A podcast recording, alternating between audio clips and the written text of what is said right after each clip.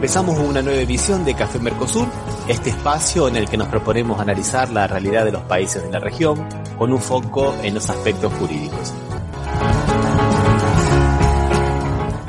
Bueno, estamos en otro programa de Café Mercosur y Batuque en la cocina. ¿Cómo te va Osvaldo? ¿Cómo andás?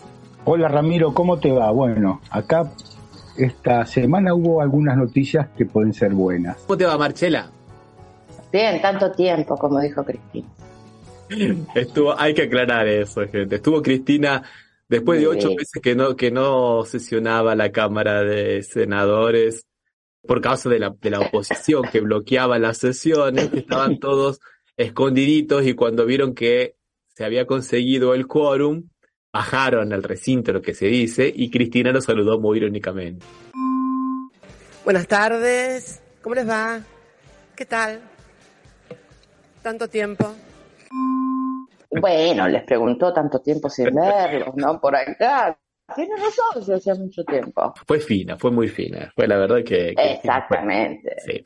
Osvaldo estaba comentando de algunas buenas noticias de Argentina y. Relacionadas con el Senado también, ¿eh? Exactamente. De esa sesión del Senado, donde se aprobaron cinco universidades, donde se aprobaron varias cosas.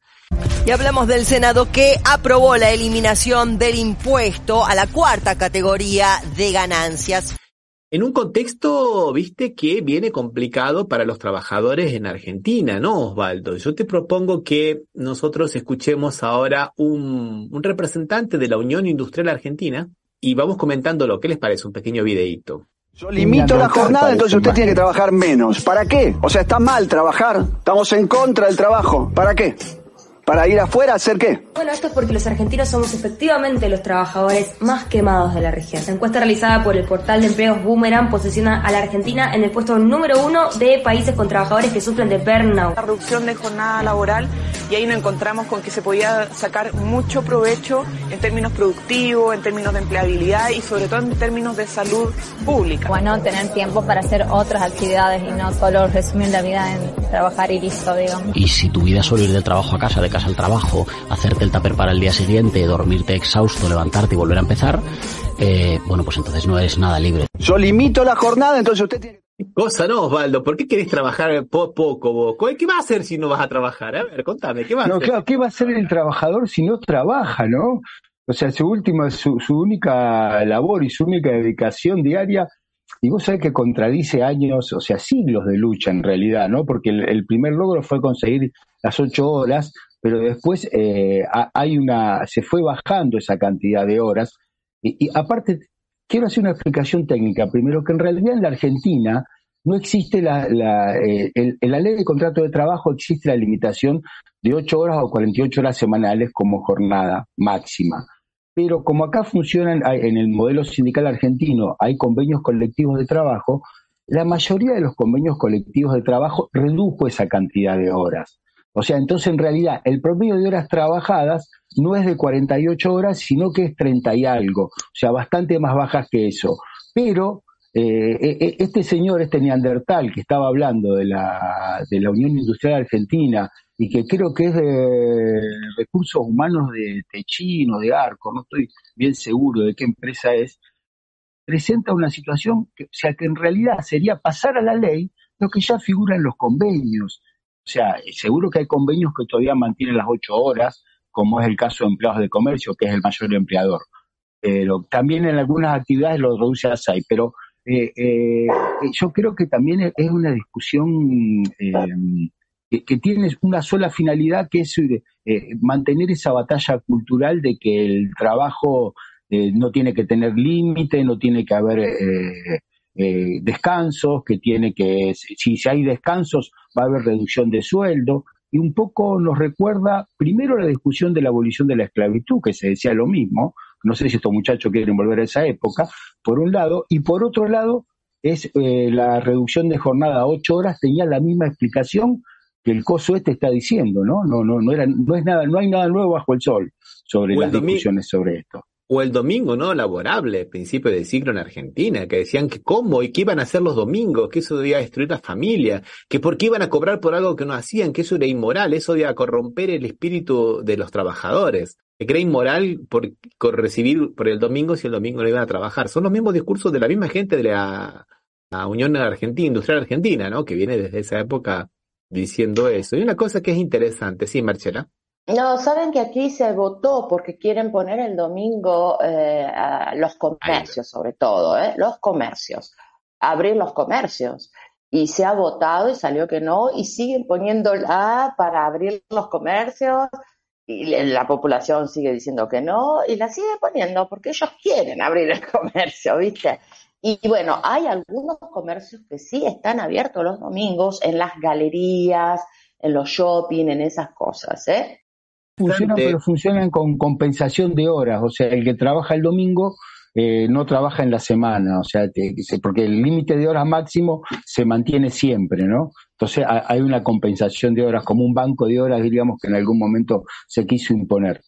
Creo que viene a, cuento con lo que decía Osvaldo de la batalla cultural, de que ellos quieren, digamos, poner el problema de la crisis económica en el trabajador y nunca vamos a ver el tema de los empresarios. Como se dice, ¿por qué siempre discutimos la pobreza y nunca discutimos la riqueza? ¿no? ¿Por qué no discutimos cuánto se llevan?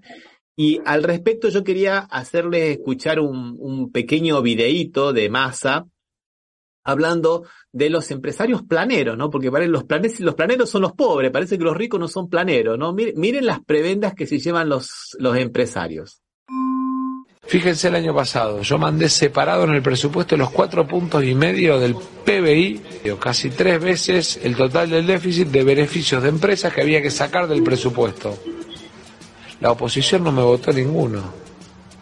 No le quiso sacar los beneficios a las empresas. Entonces lo que digo es cómo es esto de empresarios que reclaman un Estado equilibrado pero después se manotean cuatro puntos y medio del PBI del presupuesto. Mientras Digamos, los planes sociales representan un punto 6 del PBI. Bueno, recordemos que los planes sociales podemos entenderlo también como una forma de salario indirecto si la persona trabaja, ¿no, Osvaldo? Porque todos esos beneficios sociales forman, entran también dentro de lo que es el concepto de salario ampliado, ¿no? No el salario que recibe el patrón, sino el salario que recibe de todo el sistema social. Y es interesante eso que estabas comentando, Marchela, de, de lo que está ocurriendo en Suiza. Porque en todos lados se está poniendo en tela de juicio el sistema de seguridad social. Y bueno, y en Grecia se ha, se ha votado una barbaridad, estar en huelga. Veamos un pequeño, un pequeño video y después me gustaría que lo comenten ustedes. Vos, Osvaldo, que sos laboralista y vos, Justamente eso estaba pensando. Estás en las Europas. Y aparte una preguntita a Marchela, porque figura como Suiza el país que más jornada más larga tiene en, Europa. Por eso también le quería preguntar eso. Vamos con el video y después ustedes lo comentan. Dale. Contra la reforma laboral, miles de griegos se han lanzado hoy a la calle. El gobierno ultraconservador de Misosakis quiere permitir que se tengan dos trabajos a tiempo completo y ampliar la semana laboral para algunos trabajos a seis días. Los sindicatos que convocan la huelga dicen que la norma permite explotar a los trabajadores. El gobierno conservador de Misotakis quiere aumentar aún más la jornada en el país que más trabaja de Europa. Entre las nuevas reformas, la posibilidad de optar a dos trabajos a tiempo completo con un límite de 13 horas diarias, cinco más de las ocho actuales. A esto hay que añadir que de cinco días laborables, en algunos sectores pasan a seis, lo que en total aumentaría la semana laboral de 45 a 78 horas. Un retorno al siglo XIX, una especie de neoesclavitud en la línea de lo que vienen argumentando empresarios de extrema derecha. La ley introduce contratos para los nuevos empleados de guardia, trabajadores que no tendrán un número de horas fijas por contrato, y el empleador podrá avisar solo 24 horas antes cuando quiera contar con ellos. El derecho a huelga, denuncia los sindicatos, también se vería mermado. Los piquetes podrán enfrentarse a seis meses de prisión y 5.000 euros de multa si bloquean la entrada o salida a quienes quieran trabajar. Parte del ideario neoliberal que está intentando imponer su nuevo orden. Y un último y polémico cambio más. En su primer contrato los trabajadores podrán ser despedidos sin indemnización y sin motivo. Bravito viene, ¿no? Muy bravito. Bravito, bravito viene. Bueno, lo voy a dejar que comente Osvaldo. No, que decía, estaba pensando, ¿no? Que este, esta avanzada sobre la jornada laboral no es propia eh, solamente de, acá, diríamos, en la Argentina, sino esto ver qué pasaba, o sea, lo que pasa en Grecia realmente es gravísimo, porque la OIT desde 1920 tiene la establecida la jornada máxima de ocho horas, y, son acuerdos que ha seguido la OIT y que los países fueron suscribiendo. O sea, Argentina no podría eh, cambiar la jornada laboral porque el, acuerdo que acepta la jornada de ocho horas fue suscrito por la Argentina también y, en nuestro régimen constitucional los acuerdos que firma Argentina están por encima de la propia constitución aún, o sea que no se podría evitar, aparte que también lo dice el, artículo 14 y la limitación de la jornada, ¿no? De nuestra constitución. Pero, y esto en Grecia, o sea, es que yo, yo, lo escuchaba y yo pensaba que estaba escuchando mal, que era, una, que era el Día de los Inocentes o algo así que, era una broma lo que estaba pasando, porque no, no lo podía creer que en la misma Europa, donde convive la C, la OIT, ahí en Suiza, estén votando, estén votando una jornada de 13 horas que permita que uno tenga dos jornadas completas en dos trabajos distintos en el mismo día, y esto de lunes a sábado completo, eh, ni siquiera el sábado inglés que acá está establecido en la Argentina, ¿no? que es la, la mitad de la jornada del sábado, hasta las 13 horas del sábado. Eh, realmente eh, eh, es una es una cosa rarísima y no no o sea solamente puedo comentar pero no le encuentro explicaciones no, sé cuál es la pero justamente justamente Osvaldo lo, lo que causa lo que llama más la atención es que la OIT no se pronunció todavía con esto ¿eh? no se ha pronunciado. Debe ser que lo tiene muy lejos a Grecia de Suiza. Sí, no está tan lejos, che. ¿eh? no, por eso te digo. A mí lo que me asusta es que esto lo, lo, consigue aprobar Grecia porque, según estaba en el artículo periodístico, no sé, no vi, no vi la ley, dice que esto es legal, las 13 horas laborales, por un reglamento aprobado por la Unión Europea en el 2006, la directiva Bolkestein habría que atacar la directiva Bolkestein, que antes que, que nada, porque si, si, justamente ellos se amparan en ese paraguas legal, complicado, ¿no? Porque puede ser que quieran replicarlo en algunos otros países de Europa, porque esto es para la Unión Europea.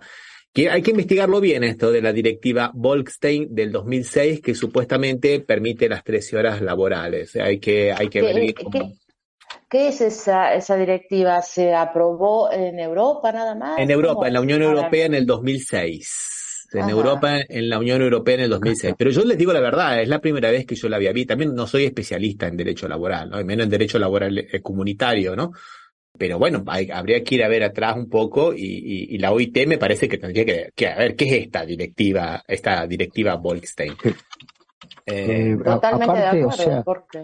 Sí, sí, eh, o sea, contradice principios de la, de la propia OIT, o sea, por más que exista en Europa desde el 2006 y todo, o sea, supongo que cualquiera que haga un análisis medianamente eh, sesudo de esto, determinará que esto e, e, es, una barbaridad, que aparte contradice las luchas que se hicieron desde el siglo XIX para conseguir la jornada, que trajo tantas muertes. Eh, o sea, e, el primero de mayo justamente se estaba que, se celebra como Día del Trabajo, menos en Estados Unidos y Canadá, eh, sale porque reclamaban la jornada limitada de ocho horas. El Día de la Mujer, Internacional de la Mujer, es también fruto que mujeres pedían que se les respetara la jornada. O sea, e, es, realmente una, una eh, no, le encuentro mucha, mucha explicación, y, más si dicen todavía que hay una directiva de la OIT, ¿no? No, de, la, perdón, de la Comunidad Económica Europea, no, perdón, perdón, lo dije mal yo. Vamos a hablar de la hidrovía que ya están dejando las personas mensajes. Acá Juan Carlos Teso nos pregunta, ¿se sigue cobrando el peaje en el Paraná? Omar Rodríguez nos dice, está bien que Argentina le cobre el peaje a Paraguay, al final es nuestro territorio. Y todas estas cositas aquí que ya habíamos empezado a hablar la semana pasada, la vamos a continuar ahora porque hay novedades. Un poco respondiéndole a Juan Carlos Tesos, sí, se va a cobrar el peaje. Se va a cobrar el eh, peaje. Ramiro, Paraguay acepta pagar el peaje porque sabe que lo tenía que pagar. O sea, en realidad no es que, que hubo una imposición de Argentina, sino que la ley era clara y que tenía que pagarlo porque están pasando. Es como decíamos la semana pasada, ¿no? Como que los camiones vayan de Brasil a Chile pasando por Argentina y no paguen peaje. O sea, eh, realmente es irracional la posición que tenía Paraguay, Eh, y decimos Paraguay porque los que hicieron el reclamo son algunas empresas que parecería que son paraguayas, pero no son paraguayas. Muchas comillitas. Muchas comillitas, ¿viste? Sí, muchas comillitas. ¿eh? eh algunas parece inclusive que, vienen de, Mississippi, cuando nosotros veíamos esos, De esos casinos flotantes. Bueno, ahora tienen barcazas en Paraguay, los mismos casinos flotantes. Juan Carlos Teso nos dice que, bueno, además nuestro país viene subsidiando el dragado desde hace muchos años y ellos no ponen un mango. Es verdad todo eso, porque desde el 2013 Argentina cuando se establece el, convenio de la hidrovía, dice que bueno, que va a cobrar peaje, pero le había puesto tarifa cero, ya hace 10 años. Son... Y Paraguay, bueno, se hizo la reunión, se hizo una reunión de las delegaciones de los países que conforman la hidrovía en Buenos Aires, en la embajada de, Río de Janeiro, ese edificio hermosísimo que está ahí eh, en Buenos Aires, casi cerca del río, ¿no? El 9 de julio casi cerca del río, un edificio, un palacio hermosísimo. Y ahí hemos llegado a algunas conclusiones, ¿no? Una de ellas es esa Paraguay va a pagar por en cuanto va a pagar esto que se está pidiendo, Argentina, 1,57, pero va a haber una comisión técnica porque dicen que podría ser menos. Bueno, está bien. Paraguay chicañaba, decía, bueno, entonces ustedes nos van a tener que pagar lo que nos deben de Yacyretá. Yacyretá Pipe. También conocida como entidad binacional Yacyretá o simplemente Yacyretá, es una central hidroeléctrica binacional de Argentina y Paraguay. Y Argentina dijo, sin problema, no tiene nada que ver una cosa con la otra. si es para pagar lo que los 70 o 90 millones de dólares que le debemos de, de, de se, se, pagan, pero no tiene nada que ver. Pero yo creo que la cosa viene un poco como decía Osvaldo, ¿no? Por las empresas, no es Paraguay el que está protestando, son las empresas norteamericanas que están protestando a través de las autoridades paraguayas, me parece, ¿no? Que son todas empresas multinacionales, ¿no, Marcelo, Osvaldo? Sí, la mayoría son, eh, hay francesas y norteamericanas y algunas pseudo paraguayas también, ¿no?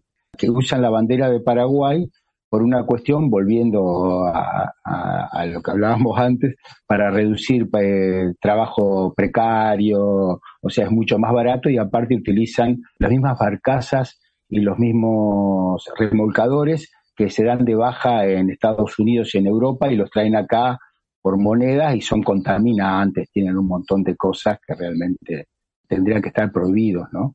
Yo estoy en tratativas con Luciano Orellano, que ha escrito dos artículos excelentísimos y le ha dado los nombres a los bueyes, como se dice en Brasil, ha colocado las cosas en su lugar.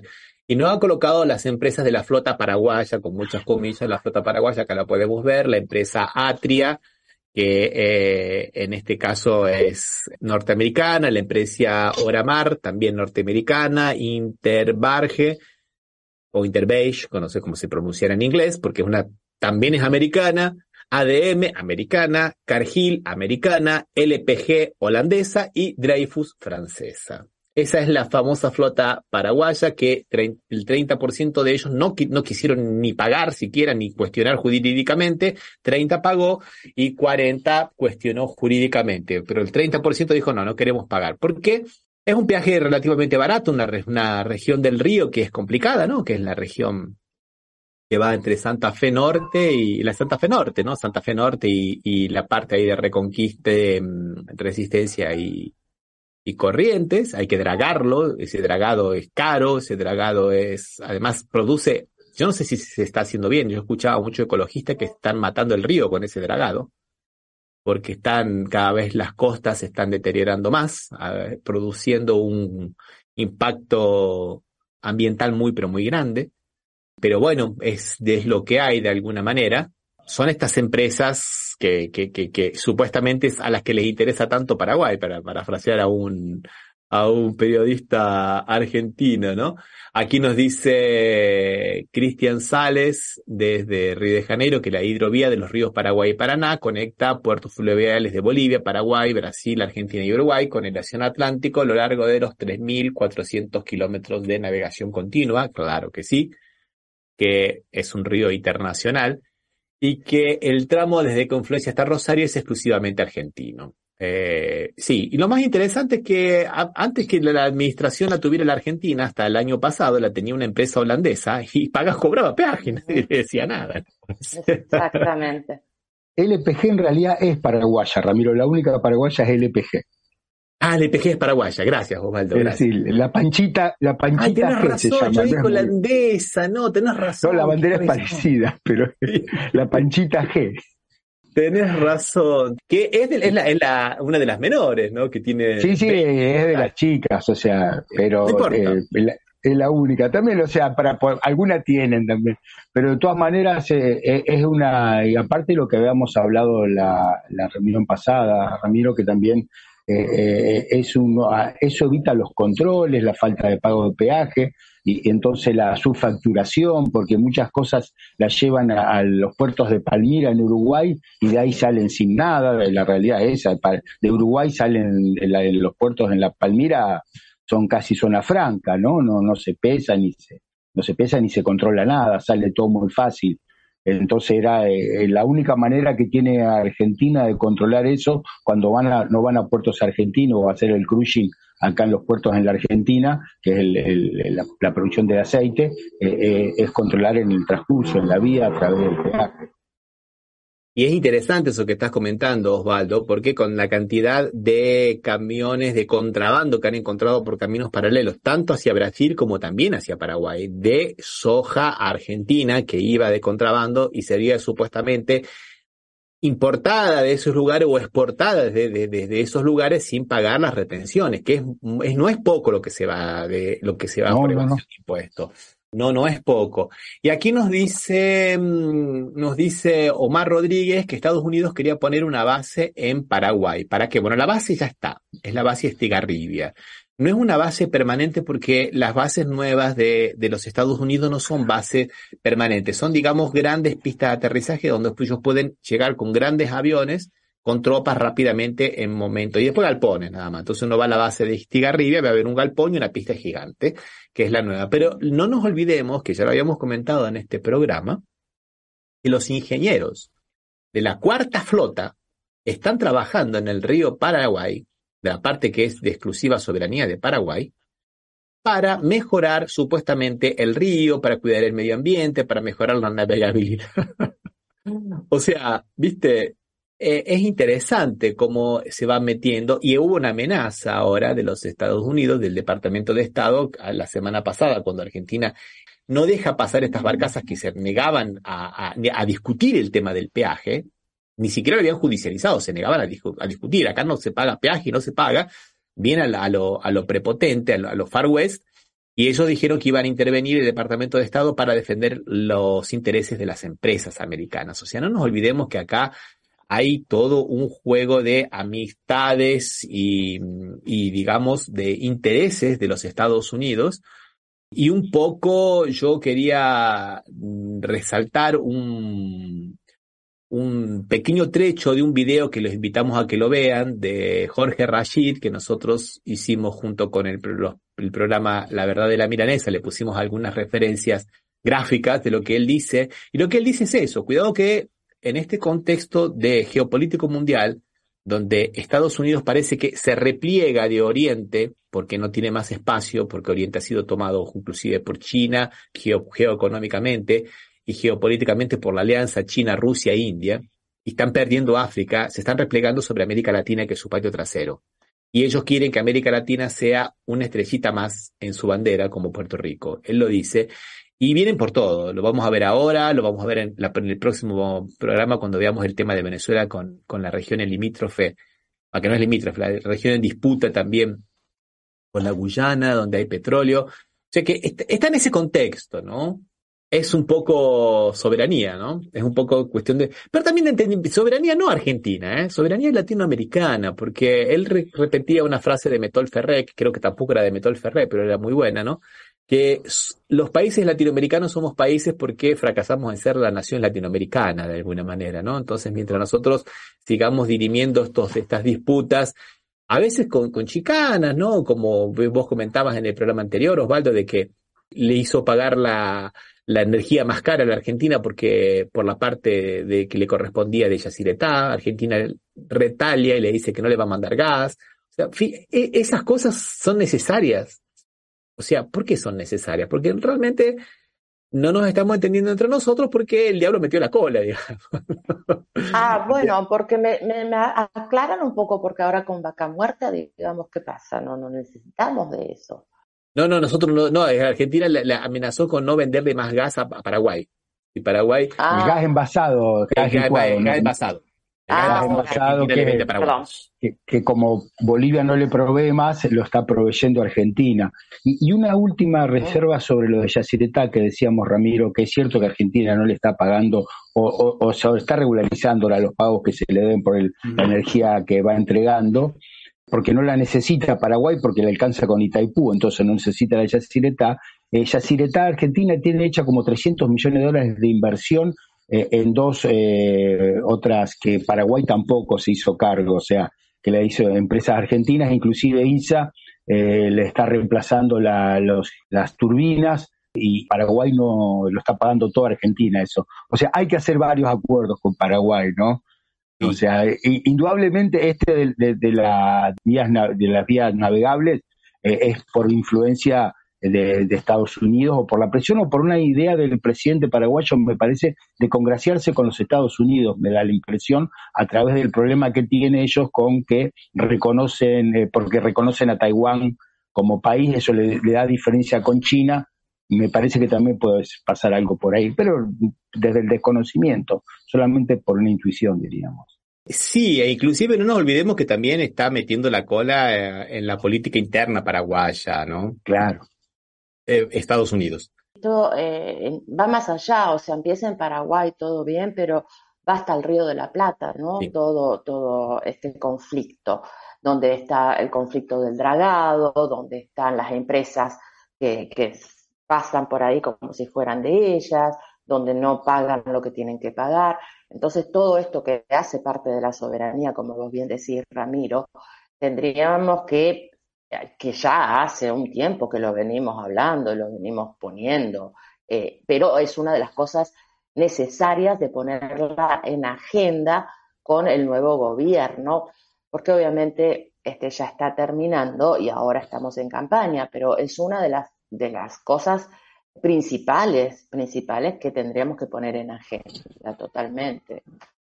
Bueno, vamos a seguir después de la canción con otros temas y vamos a estar más tranquilos, Marcela, porque los Osvaldo se va, así que, viste. Me voy. no me dejan hablar de ganancias, son malos, no me dejan hablar de ganancias.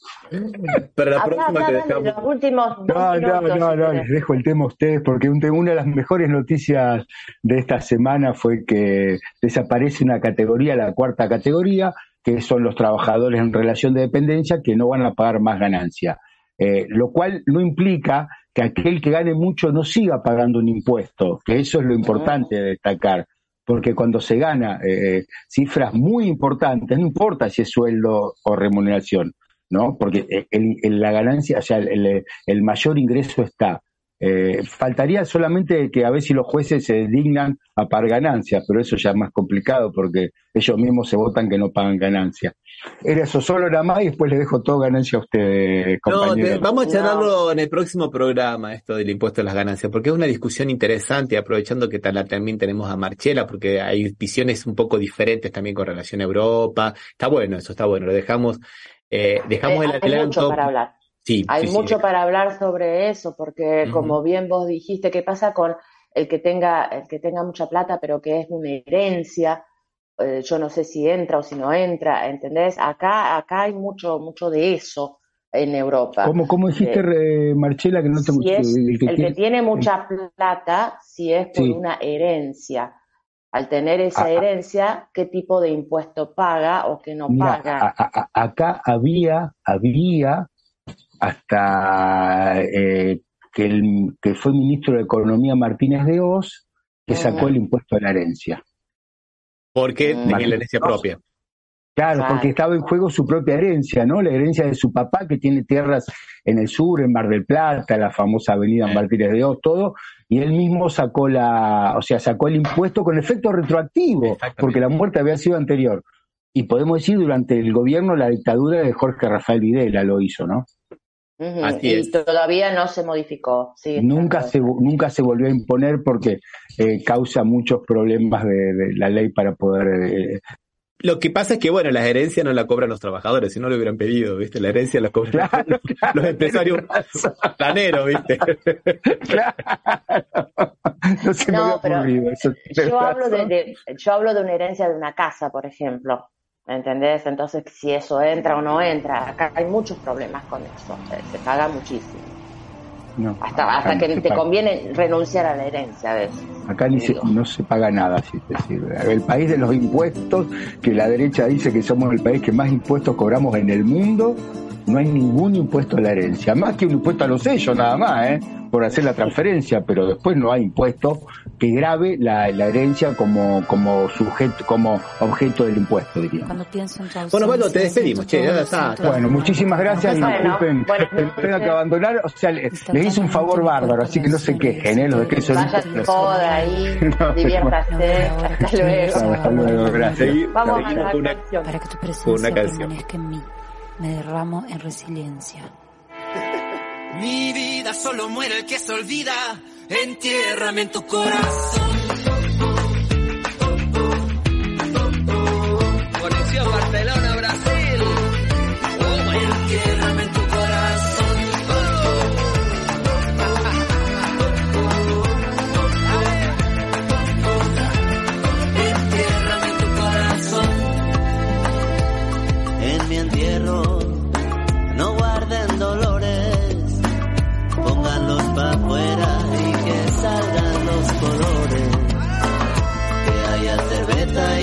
a todo volumen se el bailón. En esa fiesta la vida se sienta, entiérrame en tu corazón. Ay, mi vida solo muere el que se olvida, entiérrame en tu corazón. Mi vida solo muere el que se olvida, entiérrame en tu corazón.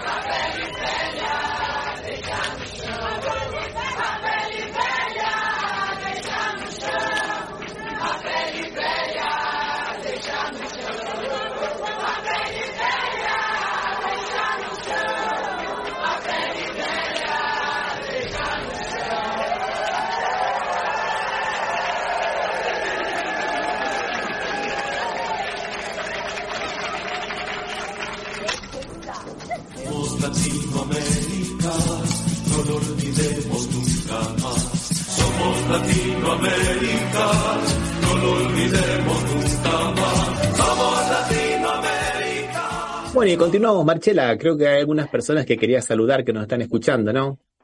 Sí, por supuesto, quiero saludar a los compañeros, a todos y todas que nos están acompañando hoy, pero sobre todo a Gustavo Carbonell, que está en Uruguay todavía y que va a estrenar su película Basilicia en Misiones, en Posada, donde eh, pasa justamente eh, la trama de esta película. Eh, esperemos que tengan mucha suerte ahí, que todos la puedan ver, porque es muy buena película de algo que no sabíamos. Quiero también saludar a, a Fernando, a Nani, a Anaí, a toda la gente de, Estados Unidos, de Salta, de, de todas eh, las partes del mundo, de México también que nos están siguiendo hoy. Y bueno, y a todos y todas, APB Provincia 25 también, que está haciendo campaña presidencial desde el exterior. Bueno, vamos a seguir con nuestro programa hoy. Aquí nos Tenemos pregunta. Juan Carlos Teso, eh, todavía con, relacionado con el tema anterior, si se sabe algo sobre las licitaciones para ver quién se hace cargo del dragado. Se estaba por llamar a licitación la semana que viene.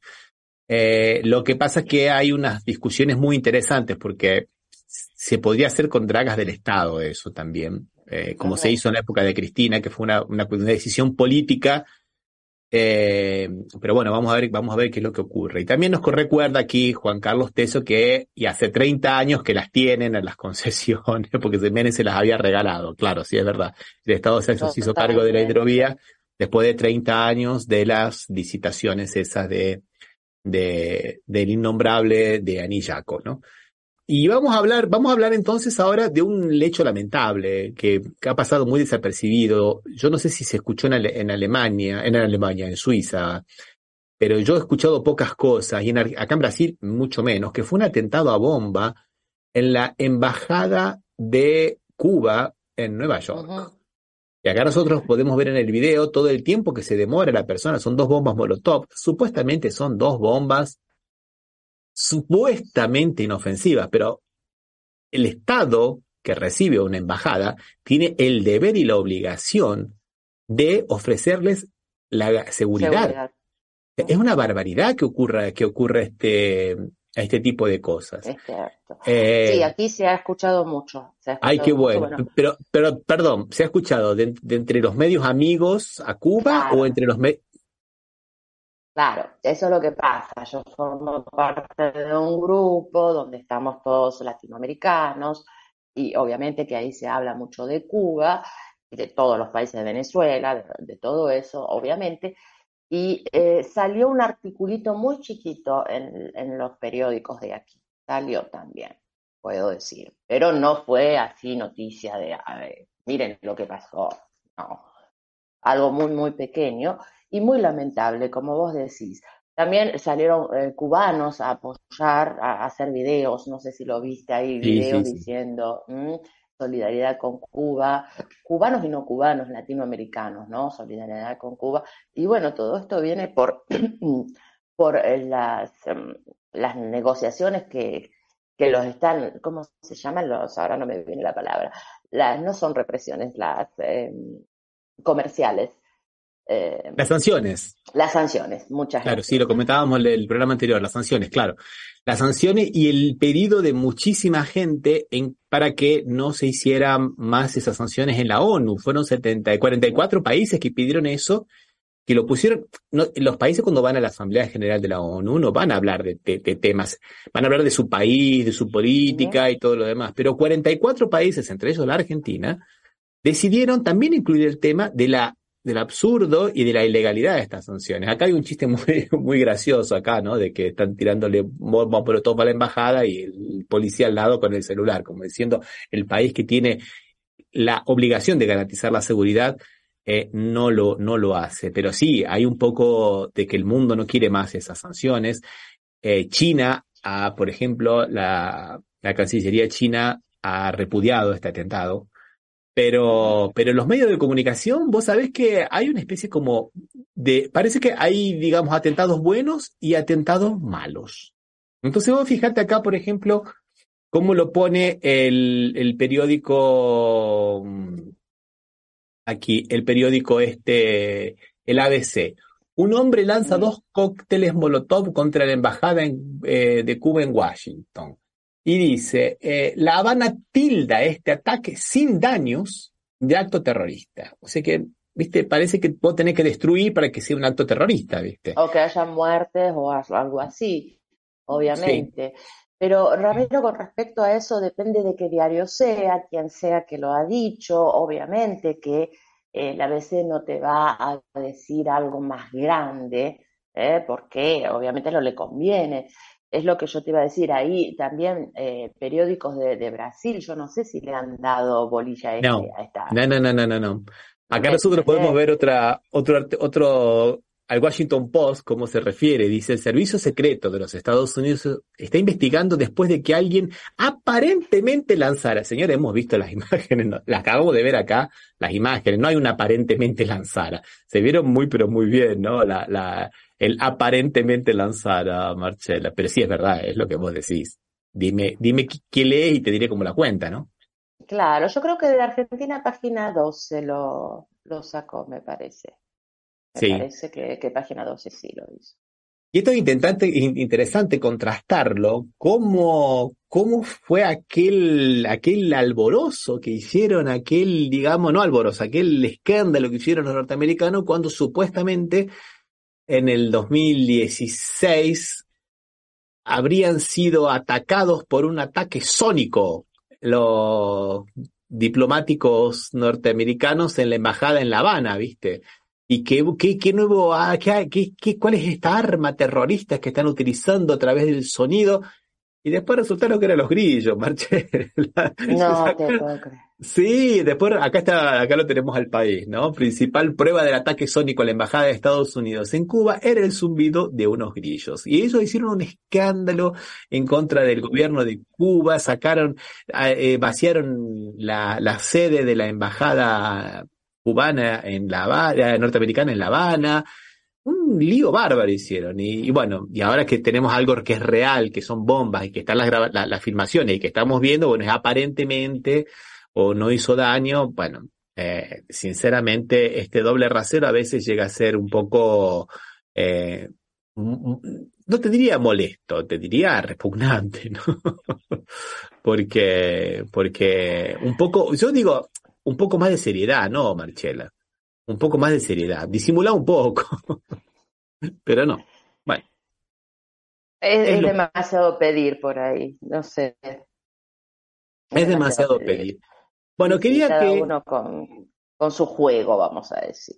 cada uno con su juego. Bueno, quería que hab- habláramos un poquito de una cosa que vos me advertiste hoy de Brasil, Ah, que sí, está ocurriendo hay ahora. elecciones, elecciones eh, para, para proteger a los niños y adolescentes. O sea, es mañana, son mañana las elecciones. Mañana, mañana son las Sí, elecciones, el día primero. Exactamente. Pero contanos un poco más vos. A ver, dale, que estás ahí. Esto es una creación del año 2006, el Consejo Tutelar. El Consejo Tutelar es, vendría a ser lo que en Argentina no existe, pero eran los antiguos jueces de paz, que cuando había problemas con los menores, intervenía el juzgado de paz. Acá, cuando hay problemas con los menores, para garantizar lo que es el ECA, el Estatuto de la Crianza y el Adolescente, el Estatuto de los Niños y el Adolescente, asumen, tienen que darle participación a estos consejos tutelares que son los que eh, reciben las primeras denuncias. Están integrados por cinco personas por cada municipalidad. Y, mm, no, perdón, yo dije juez de paz, era el antiguo juez de menores en Argentina. En Argentina había un juez de Claro, menores. bueno, Claro, no, juez de paz me, me, me- me confundí, perdón. me- es otra cosa, pero Sí. bueno, es un juez de menores. Entonces, estos consejos tutelares, cuando hay casos de, de jóvenes o que han infringido la ley por algún tipo de que han cometido algún delito o han sido víctimas de delito, tanto como que comentan como que hayan sido víctimas de delito. Entonces son los que tienen que velar para que se cumplan esto que so- es el estatuto. El estatuto son todas las leyes que Brasil ha hecho en materia de minoridad y todos los convenios internacionales que Brasil también ha ratificado, que son ley para Brasil, que protegen a los niños y a los adolescentes. Lo que pasa es que, volvemos a lo que estaba comentando Osvaldo antes, esta cuestión de la batalla cultural, estos consejos tutelares hace mucho tiempo se los ha apoderado de la derecha, y la derecha muchas veces relacionadas con las iglesias evangelistas pentecostales. Entonces lo utilizan como una forma de evitar los abortos de las niñas violadas, muchas veces, de tapar la violencia sexual que ocurre dentro de la familia, eh, digamos, haciendo a las, a las pobres niños y niñas vi- víctimas, doblemente víctimas, doblemente víctimas, ¿no? Porque no solamente que padecen el abuso. Mucha, la mayoría de las veces el abuso de los niños se produce en el fuero intrafamiliar. Familiar. Claro. Claro. que están muy vulnerables ahí. La, la nena no sabe si el tío, el tío, el tío bueno, todo el mundo lo trata bien, no sabe que si, si eso que hace el tío está bien o está mal, si es un juego o es un abuso. Y, y ellos tratan de tapar todo ese tipo de cosas. Han llegado al, al, al caso de hacer que una nena de 11 años pariera, porque ellos no quieren el aborto, ni siquiera en los casos que están por ley, que son tres en Brasil, que por ley están permitidos, que son en el caso de violación de un menor, de una, de un- de una menor, en el caso de los niños que nacen con a- anencefalía y en el caso de grave riesgo para la mujer. Ay, perdón, cuando es menor no, cuando es fruto de una violación. Lo que pasa es que cuando es menor de 14 años, una, una niña menor de 14 años ya es violación porque se- la ley presume que no tiene capacidad de discernimiento. Entonces no hay, digamos, eh, acceso carnal consentido con, menor de, con una menor de 14 años. Ese consentimiento no es válido, es violación directamente. Eh, la ley de Argentina creo que si no se ha modificado hasta donde yo me acuerdo era 12 años. Con una menor de 12 años no hay consentimiento. No, hay, no, hay- no, no, no es válido ese consentimiento porque supuestamente no tiene todavía la capacidad de dar ese consentimiento, no tiene la madurez sexual.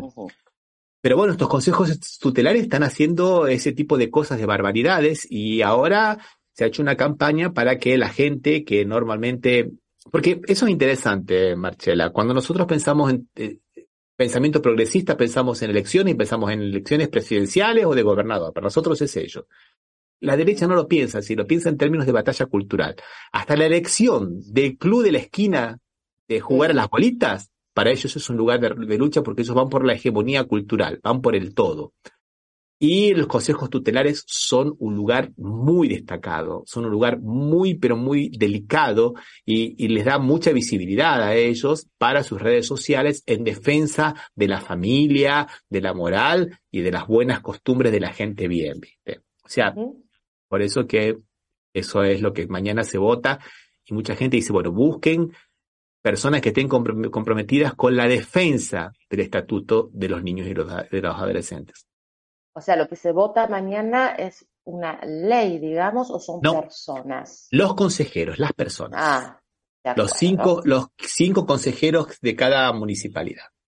Los cinco consejeros de cada municipalidad. Eso De es lo que mañana se vota. De acuerdo. Claro.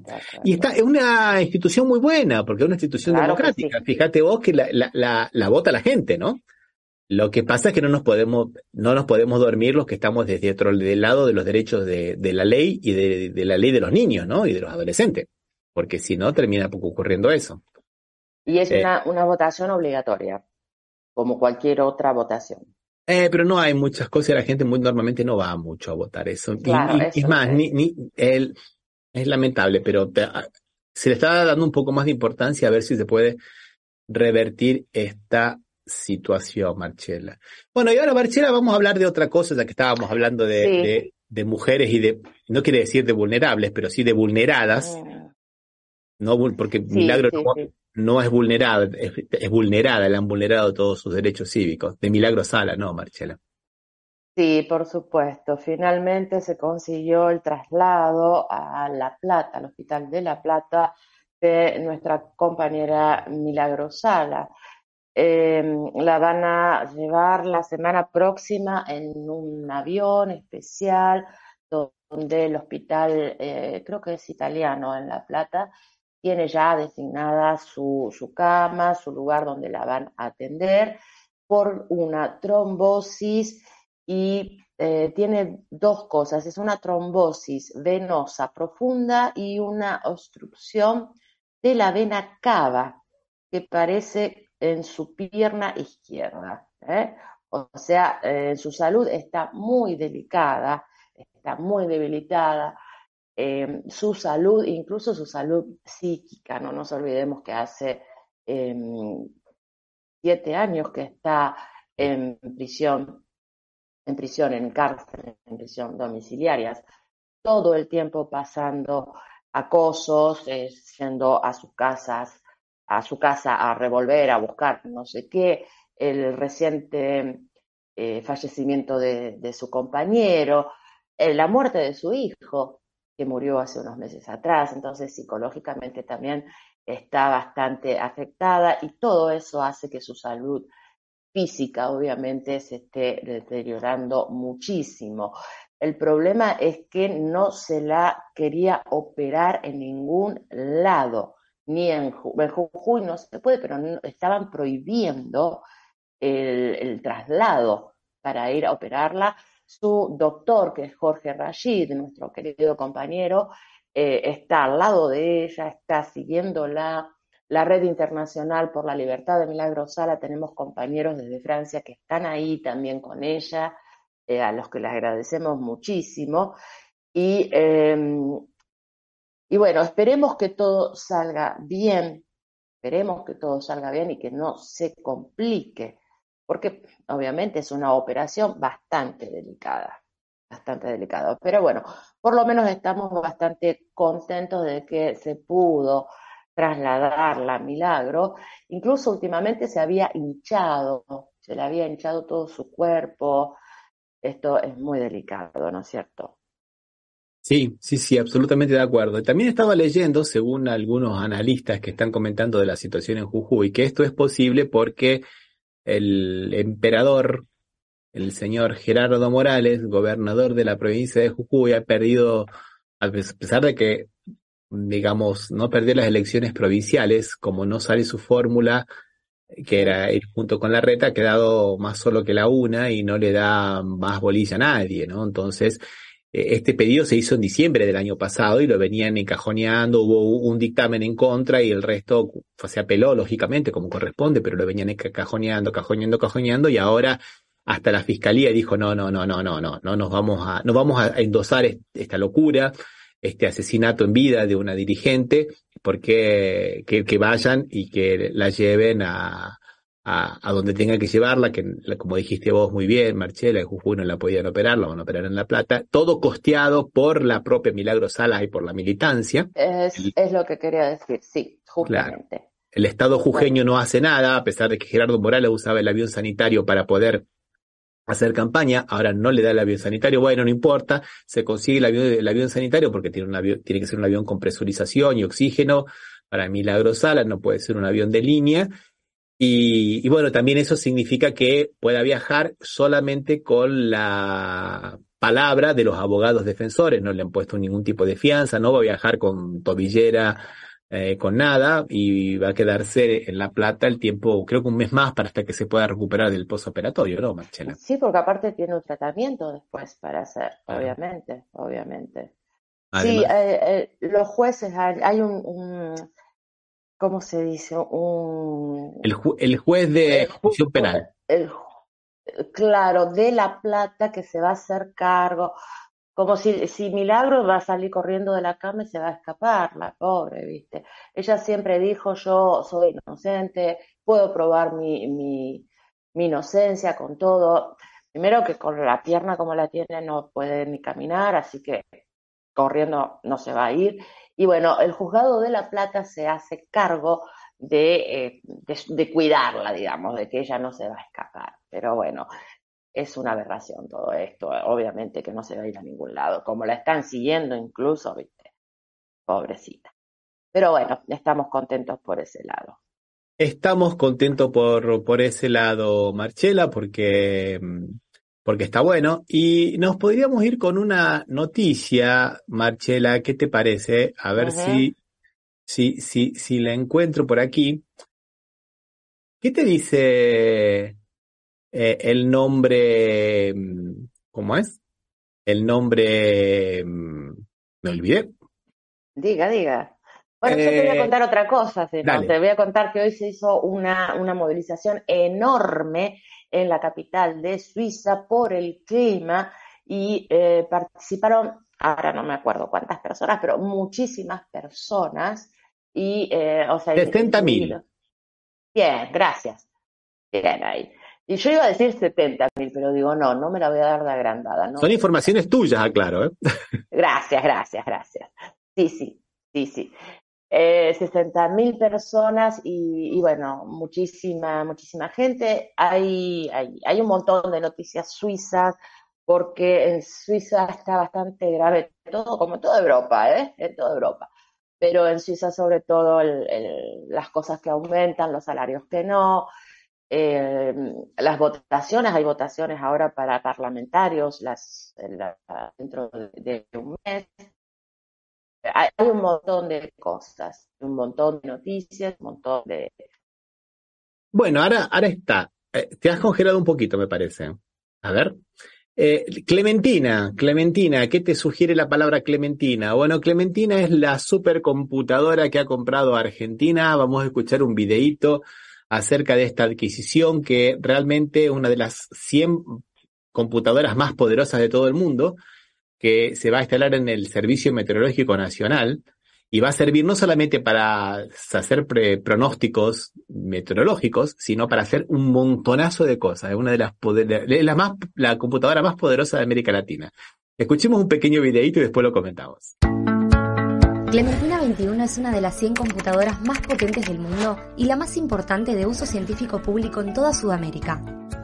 Será el nodo central de una red de 28 centros interconectados que serán administrados por el Sistema Nacional de Computación de Alto Desempeño. Es la mayor inversión en 60 años en supercómputo para el desarrollo científico nacional. Involucra un monto de 1.740 millones de pesos que serán financiados por el Banco de Desarrollo de América Latina.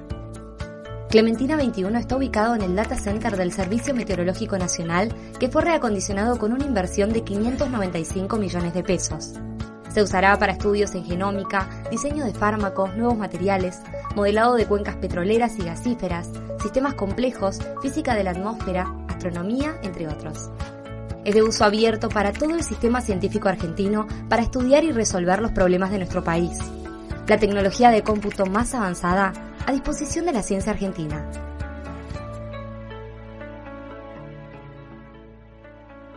Bueno, era esa supercomputadora, Marcela. Era esa supercomputadora. Si quieren eh, escuchar el artículo completo, lo pueden leer en portugués en argentinatraducida.com, que ahí lo hemos puesto.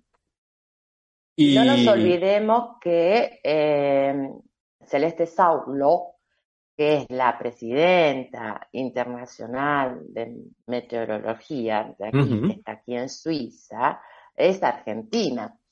Y que, bueno, justamente en, su Instagram habla de, Clementina. Clementina XX1, pienso que es 21, ¿verdad? Exactamente, eso mismo. Así nomás la cosa. ¿Por qué? Porque según está en el artículo del periódico Página 12, se denominó en alusión a Clementina, que fue la primera computadora de uso científico que se instaló en la Argentina en 1960. En diciembre de ese año la, armaron en la, la ubicaron, digamos, en la Facultad de Ciencias Exactas y Naturales de la, de la UBA, de la Universidad de Buenos Aires, y gracias a la gestión de Manuel Sadowski, uno de los pioneros en el desarrollo de la cibernética local. Estamos hablando del año 1960, cuando Argentina contaba con un, gran número de grandes matemáticos. Era una época dorada para la Universidad de Buenos Aires y tenía figuras como Rolando García, Sadunaisky, Sigfrido Massa y muchos más, y que se fueron de la Argentina después de lo que se denominó la noche de los bastones largos de Onganía, cuando fueron a los bastonazos y los reprimieron en la propia universidad. Mucha gente se fue de la Argentina en ese momento y Exiliados. entonces un poco en reconocimiento ahora de, de, esa, de esa generación, de, de, le ponen este nombre Clementina 21. Buena noticia, Marcela, ¿no? Sí, hay muchísimas buenas noticias últimamente en Argentina. ¿eh? A ver, tenemos que abrir un poquito más los ojos, las orejas. Hay cosas buenas que está haciendo sobre todo uno de los candidatos a la presidencia argentina, que es Sergio Massa. Está trabajando muchísimo. Para el comenzar, ministro de Economía. Para comenzar, cinco universidades nuevas, ¿no? En Río Entre ellas la de las madres de, de, de Plaza de Mayo, que es en, en, honor a Eve, en honor a Eve, totalmente. En, en, la zona del Delta, en la zona de Ceiza, o sea, muy, cinco universidades públicas nuevas no es poca cosa, así que, y muchas otras cosas más. Pero vamos a seguir la próxima. ¿Qué te parece, Marcela? Sí, me parece muy bien. Le mandamos un beso muy grande, un abrazo muy fuerte a todos y todas. Y, y bueno, ya seguir militando. Gracias, Rami. Nos vemos. Y a la gente, a la gente de la FM Impacto de Villa Gobernador Galvez, a Sergio Rossi de la revista de Puño y Letra, y también al doctor de Petris y su blog jurídico que se llama Arrabal Jurídico blogspot.com y a mucha gente más que siempre nos olvidamos. Un abrazo, Marcela. Sí, y a todos los que nos acompañaron hoy. Muchísimas gracias. Claro que Chao. sí.